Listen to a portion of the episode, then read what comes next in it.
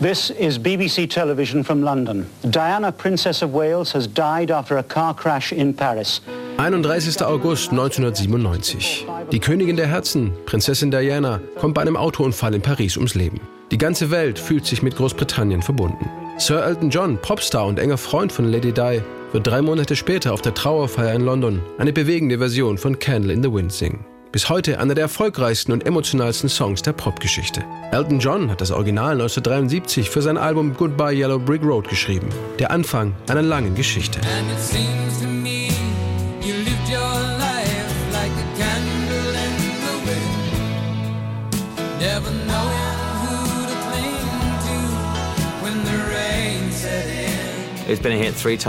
Dieser Song war dreimal ein Hit. Zuerst 1974 in England in der Originalversion, die in den USA gar nicht veröffentlicht wurde.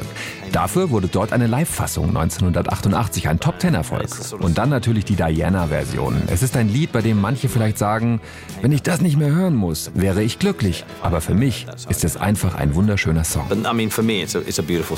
Der Text zu Candle in the Wind stammt, wie bei den meisten Elton John-Songs, von Bernie Taupin, den die Metapher einer brennenden Kerze im Wind schon immer fasziniert hat.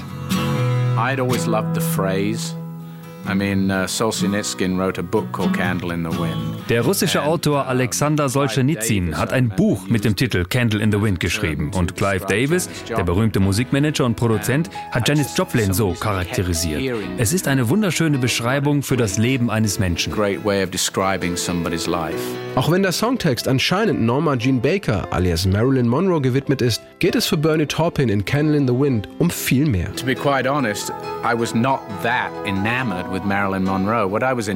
ich war ehrlich gesagt gar nicht so sehr fasziniert von Marilyn Monroe oder ihrem persönlichen Schicksal, sondern vielmehr von Themen wie Jugend und Ruhm und wie jemand auf dem Höhepunkt seiner Karriere plötzlich aus dem Leben scheidet. Der Song könnte auch von James Dean, Montgomery Clift oder Jim Morrison handeln und davon, wie wir den Tod dieser Berühmtheiten verherrlichen und dadurch diese Menschen unsterblich werden lassen. Bei den Aufnahmen im Château de Rouville Deauville bei Paris fällt Elton John zum Text von Bernie Taupin gleich die passende Musik ein, während Gitarrist David Johnstone ein kleines Begleitmotiv entwickelt. Als alle Instrumentalspuren fertig sind, singen Davy, Schlagzeuger Nigel Olsen und Bassist Dee Murray ihre Background Vocals zu Elton Johns Liedstimme ein. Ihr Chef ist da schon lange weg. Elton John wird nämlich schnell unausstehlich, wenn er unnütz rumsitzen muss, erinnert sich David Johnstone. If he's sitting around doing nothing, he's murder, complete hell. like a candle in the wind. Never knowing when the rain set in. Cool, huh?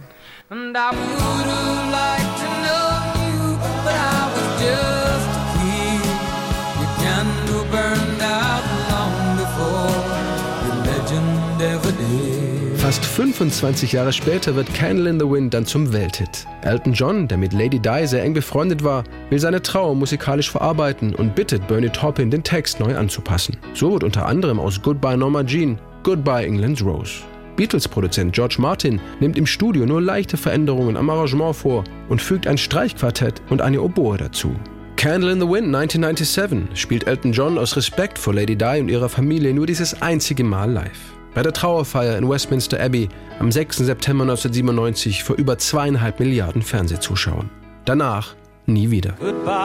Und wir haben soeben Tony Blair gehört mit dem Korintherrief. Ähm, am Klavier sitzt Elton John mit seiner Version, mit seiner neuen Version von Candle in the Wind für Prinzessin of Wales Diana. Die Neuaufnahme bricht als Doppel-A-Seite mit dem Song Something About the Way You Look Tonight gleich nach ihrer Veröffentlichung alle Rekorde. In Großbritannien verkauft sich die Single so schnell wie keine andere zuvor. 650.000 Mal am ersten Tag, 1,5 Millionen Mal in der ersten Woche und fast 5 Millionen Mal in den ersten sechs Wochen. Im Schnitt macht das sechs verkaufte Singles pro Sekunde. Candle in the Wind 1997 geht in über 20 Ländern sofort auf Platz 1 und wird mit weltweit über 33 Millionen abgesetzten Exemplaren nach White Christmas von Bing Crosby zur zweitmeistverkauften Single aller Zeiten. Für Texter Bernie Taupin ist es bis heute ein perfekter Song, egal in welcher Version. Es ist dieser ganz spezielle Mix aus Text und Melodie, der für ihn Candle in the Wind so einzigartig macht. I don't think I ever get tired of hearing Candle in the Wind. It's the perfect, perfect mesh of lyric and melody. Goodbye,